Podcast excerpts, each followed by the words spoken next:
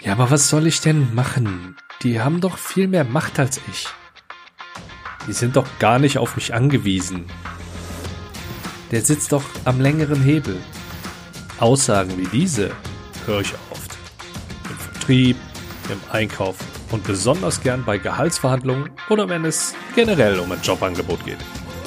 Solltest du nicht selbst auch schon mal so gedacht haben, dann wird dir die heutige Episode dennoch dabei helfen können, bald das zu machen, weshalb du hier zuhörst. Nämlich besser verhandeln.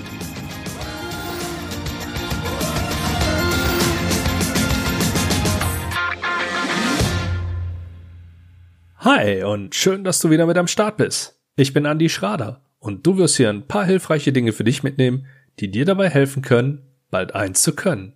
Besser verhandeln. Zu meinem Kundenstamm zählt unter anderem ein Unternehmen, welches innerhalb seiner Branche durch einen Umsatzplus im zweistelligen Prozentbereich auf Platz 8 der Branche gesprungen ist.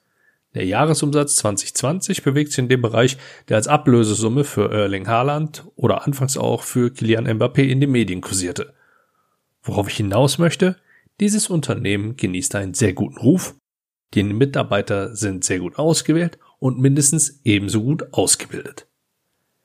Allerdings wird das Unternehmen regelmäßig mit einem Problem konfrontiert, mit dem auch der Rest der Branche zu kämpfen hat. Und dieses Problem heißt Dumpingpreise.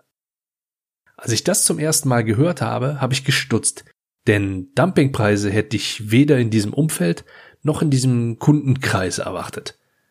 Das ändert jedoch nichts an der Tatsache, dass das Problem real ist. Ich nehme dich jetzt mal mit in diese Lage. Du bist ein Experte in deinem Gebiet und würdest den bestehenden Vertrag mit deinem langjährigen Kunden gerne verlängern bzw. ausweiten. Allerdings siehst du aus diversen Gründen verschiedene Punkte, die dich daran hindern oder den Weg zu deinen Zielen einfach komplizierter gestalten, als er eigentlich ist. Ich blende an dieser Stelle mal kurz aus, dass der Mensch, der auf der Gegenseite entscheidet, in vielen Fällen der klassische Silberrücken-Alpha, der dich in seinem übertrieben großen Büro hinter seinem Riesenschreibtisch erwartet und dich vor ihm sitzen lässt, wie der Schuldirektor damals, wenn du mal wieder beim Antanzen musstest. Okay, letzteres wird dir vielleicht fremd sein. Mir nicht und egal, daher nutze ich es jetzt einfach mal als Beispiel. Du wirst das sicher verstehen. Wenn ihr den Preis nicht halten könnt, dann gehen wir zum Wettbewerb. Stark vereinfacht und relativ diplomatisch dargestellt ist das einer der Sätze, mit denen du relativ schnell konfrontiert wirst. Auf den Punkt kommen ist für diesen Typ Menschen ein Qualitätsmerkmal. Also, weshalb wertvolle Zeit mit Smalltalk verschwenden, wenn es auch direkt zur Sache gehen kann. Das wird spannend. Zuallererst schauen wir also mal, wo wir stehen. Unsere Butner, also unsere beste Alternative zu dem Ergebnis, was wir verhandeln können, ist gefühlt erstmal schlecht. Die Butner des Gegenübers ist gut, beziehungsweise besser als unsere. So nehmen wir das zumindest wahr. Wir haben schließlich starke Wettbewerber und sind austauschbar. Einfach wäre es jetzt, den Preis einfach zu senken und den Deal abzuschließen. Doch sollte das nicht deinem Ziel entsprechen. Damit zerstörst du wahrscheinlich mehr, als dir im ersten Schritt bewusst ist. Also, was tun? Als erstes rate ich in solchen Fällen, und da kann ich wirklich generalisieren, mache dir bewusst, dass du keine schlechte Position hast. Fast niemand verhandelt aus Spaß mit dir. Das bedeutet im Umkehrschluss, die Person gegenüber verhandelt mit dir, da sie auch an einer Lösung interessiert ist. Und sie braucht dich nun mal halt, um diese Lösung zu erreichen. Genauso wie du sie brauchst. Es ist wirklich nur ein minimaler Teil, der just for fun mit dir verhandelt. Also Punkt eins: Diese Verhandlung findet statt, weil dein Gegenüber auch Interesse an einem guten Ergebnis hat. Als zweiter Punkt bedenke, die Person gegenüber weiß nicht, ob du eine starke oder eine schwache Alternative besitzt. Ja, es gibt Möglichkeiten, diese Alternativen einzuschränken oder sich entsprechend zu informieren. Nur wirst du in den seltensten Fällen 100%ige Klarheit über die Alternativen der anderen Seite bekommen. Zumindest nicht rechtzeitig. Was für die eine Richtung gilt, gilt auch für die andere. Von daher sorge dafür, dass deine Alternativen nicht bekannt werden. Das kannst du steuern, zum Beispiel durch Social Media Posts oder Podcast Interviews. und auch durch dein Verhalten. Sagen Sie mir, wann Sie Zeit haben und ich mache den Termin möglich. Unterwürfige Kommunikation vermittelt nicht gerade, dass du in einer machtvollen Position bist. Der dritte Punkt entspricht in meinen Augen einer Vorgehensweise, durch die du fast jedes Verhandlungsergebnis verbessern kannst. Create Value. Schaffe einen Mehrwert, wenn du es direkt übersetzen willst. Denk über die Tischkante hinaus. Zwei, drei, vier, vielleicht sogar sieben oder acht Schritte weiter und stell dir die Frage, wie kann sich die Zukunft für die Gegenseite verbessern?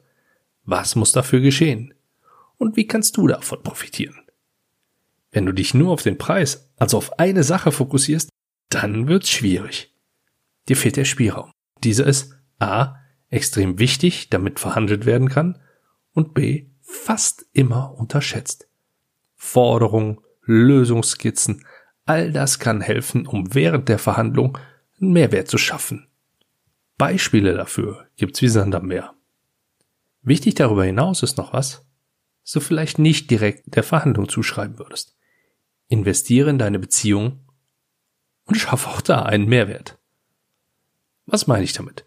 Nun, wenn du via LinkedIn mit mir verknüpft bist, dann bekommst du übers Jahr verteilt einige Nachrichten von mir. Glückwünsche zum Geburtstag und zum Jahreswechsel, was nichts Außergewöhnliches ist oder sein sollte. Allerdings versorge ich dich auch gelegentlich mit Informationen, zum Beispiel mit Posts oder Artikeln zum Thema, das ich mit dir verbinde.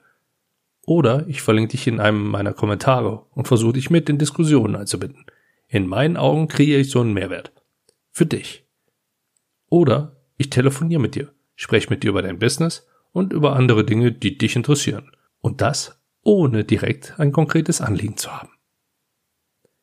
Wenn du zu circa 90 Prozent der deutschsprachigen Mehrheit zählst, dann wirst du dieses Verhalten vielleicht ein Stück weit befremdlich finden. Nur damit verschenkst du enorm viel Potenzial in viele verschiedene Richtungen. Und Verhandlungen sind eine dieser Richtungen.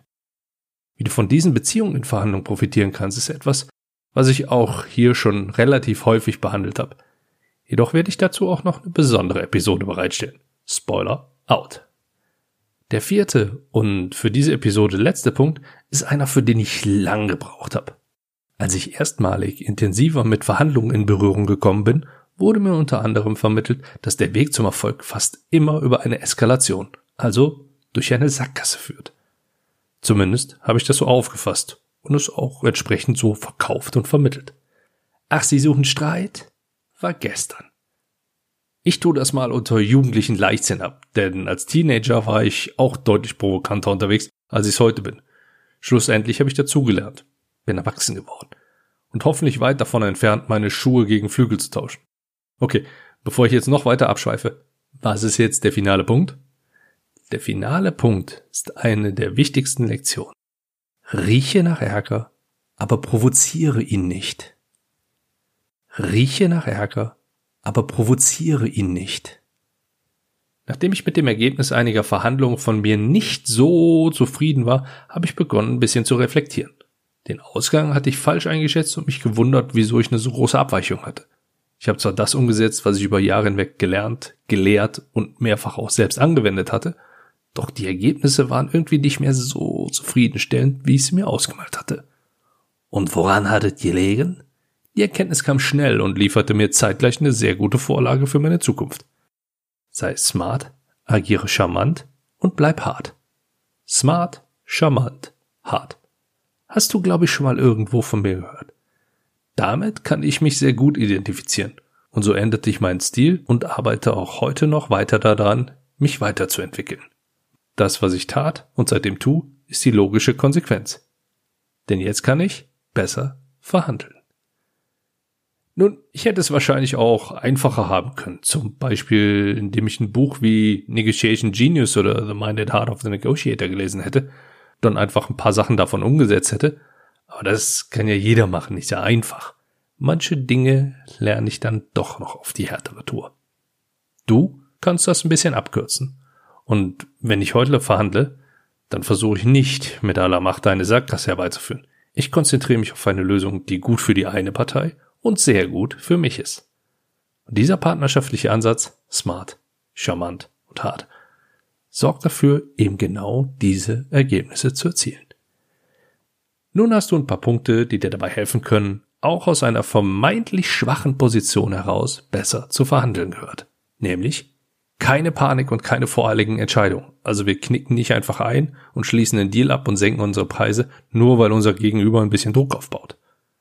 Sorge dafür, dass deine Alternativen nicht bekannt werden. Create Value, also schaffe Mehrwert. Investiere in deine Beziehung. Rieche nach Ärger, aber provoziere ihn nicht. Lege keinen Fokus auf die Eskalation und verhandle smart, charmant und hart. Wenn du mindestens einen dieser Punkte in deine nächste Verhandlung einbaust, dann wirst du mit Sicherheit besser verhandeln. Viel Erfolg bei deinen nächsten Verhandlungen. Besten Gruß, bleib gesund, dein Andi.